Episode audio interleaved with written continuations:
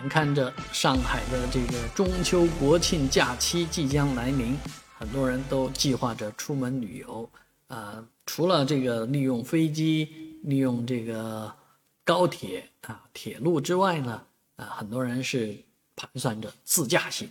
啊，毕竟八天的超长假期啊，所以在这样的一个节日里面呢，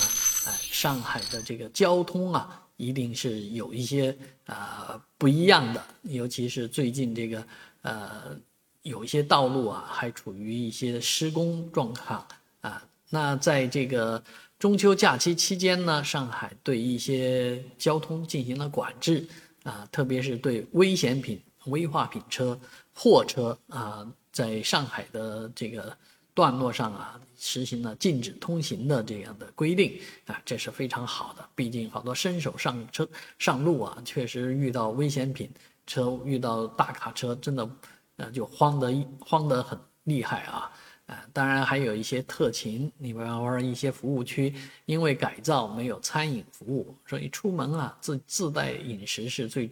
最应该的，千万不要甩手。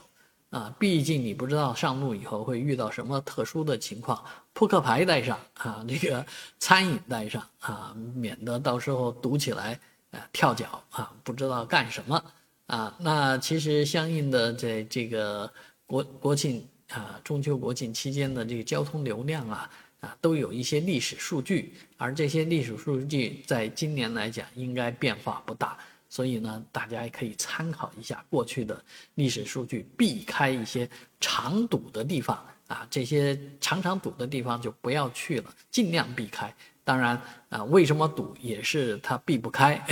所以有有的时候就一定要把自己的行程安排好啊，把这个高峰期啊让过去。